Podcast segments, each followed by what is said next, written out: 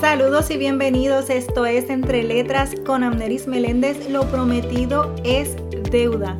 Les había dicho que iba a ser un episodio sobre los mapas mentales y hoy es el día, así que los invito a que hagamos un mapa mental para nuestro libro. ¿Se animan? Un mapa mental o un mapa de ideas, según el diccionario, es una herramienta de pensamiento visual que se puede aplicar a todas las funciones cognitivas, especialmente la memoria, comprensión, el aprendizaje, la creatividad y el análisis.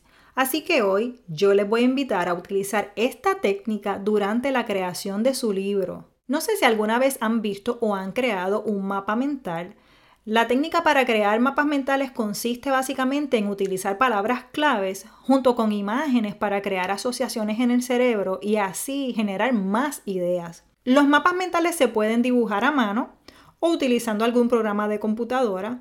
Todo es cuestión de cómo tú lo prefieras. A mí la realidad es que no me gusta tanto escribir a mano y me encanta poder eh, visualizarlo todo en la computadora, así que lo hago en programas eh, digitales. La estructura de un mapa mental es simple, debe contener el tema e ideas principales que te permitan dar profundidad al tema. Todos los mapas mentales comienzan por el centro y desde ahí van saliendo las ramificaciones con líneas, símbolos, palabras, colores e imágenes. Una recomendación es que lo hagas con conceptos que sean familiares para ti. Este diagrama te va a ayudar a plasmar una información que puede ser larga y aburrida en un concepto colorido, memorable y organizado que sin duda te va a ayudar a la creación de tu libro. Seguramente te has preguntado, ¿y cómo hago un mapa mental? Eh, que sea funcional, ¿verdad? Y que, y que te ayude a crear más ideas y a organizar el contenido de tu libro. Bueno, pues existen tres tipos de mapas mentales. El primero es el de cronologías. Cuando tienes información con fechas o sucesos, lo ideal es hacer un mapa mental cronológico. Es como una línea de tiempo. Esto te va a ayudar a dar orden y sentido a los hechos. Tengo una cliente que escribió una novela eh, basada eh, en hechos antiguos, en hechos del pasado, y entonces tenía que tener una línea de tiempo clara para no equivocarse en los ejemplos, en las escenas, eh, en las edades que tenían los personajes. Así que para este caso, un mapa mental cronológico es perfecto. El segundo mapa es el de comparaciones. Estos mapas mentales te van a ayudar a identificar las diferencias entre dos más temas. Por ejemplo, si en tu libro vas a dar diferencias o comparaciones entre dos cosas, lugares, sucesos o personajes, pues lo ideal es separarlas y entonces hacer mapas mentales de comparaciones. Y ahí puedes tener claro cómo son los personajes, qué les gusta, qué no les gusta, qué quizás cosas tienen similares y qué no. El tercer tipo de mapa mental es el de presentaciones. Este es el típico mapa mental que conocemos. Puede que alguna vez lo hayas hecho o lo hayas visto que consiste en organizar diferentes variables en un tema central. Comienzas en el centro y luego comienzas a hacer líneas o flechas hacia diferentes direcciones con otras ideas y de esas ideas salen otras ideas. Ahora quiero compartirte algunos consejos de cómo puedes crear tu mapa mental. Paso 1. Crea una idea central y represéntala con una imagen o una palabra clave. Paso 2. Vas a agregar ramas a tu mapa, como ya te indiqué, puedes usar flechas, puedes usar líneas. Esto te va a ayudar a crear, por ejemplo, los capítulos y los temas que vas a tocar en cada capítulo. El paso 3. Agrega palabras claves, imágenes, colores. Usa toda la creatividad para esto. No todos los mapas mentales son iguales, así que personaliza el tuyo tanto como puedas. Mientras más lo personalices, mucho mejor, porque para ti, quizás para el otro que lo vea no, pero para ti va a ser representativo de tu idea, de lo que hay en tu cabeza eh, plasmado en un papel o en la computadora. Las imágenes tienen el poder de transmitir mucha más información que una palabra, una oración o incluso un ensayo. Así que si además de la palabra clave puedes incluir una imagen, mucho mejor.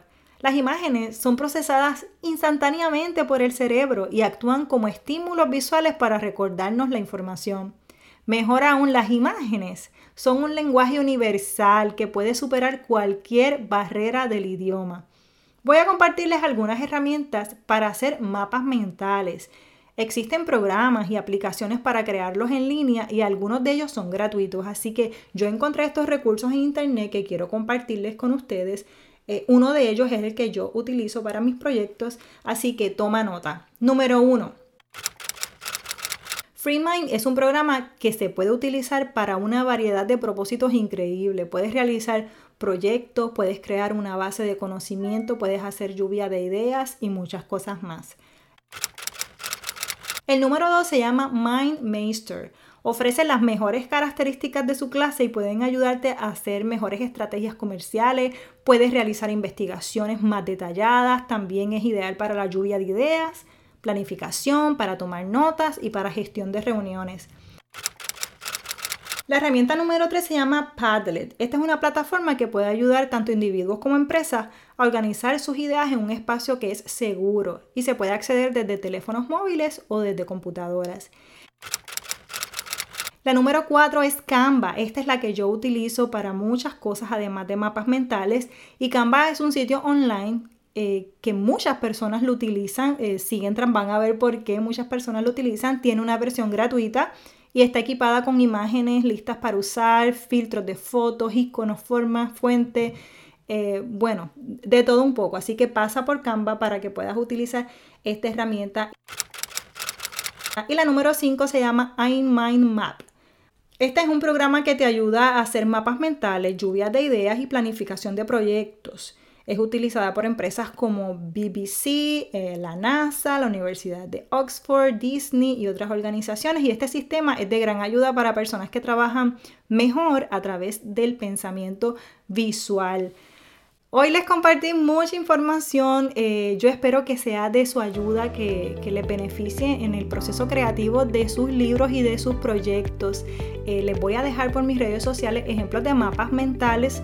Continuamos esta conversación donde, bueno, ya saben, en las redes sociales me consiguen como Amneris Meléndez. Si te añades por allí a mi Instagram o a mi Facebook, déjame saber que llegaste a través de este podcast. Espero que este episodio te anime a crear tus propios mapas mentales eh, para el libro que estás creando o para tus próximos proyectos. Me gustaría seguir conversando contigo, ya saben cómo, a través de las redes sociales donde me consigue como Amneris Meléndez. Pasa por allí y déjame saber que te añadiste a mi comunidad a través de este podcast.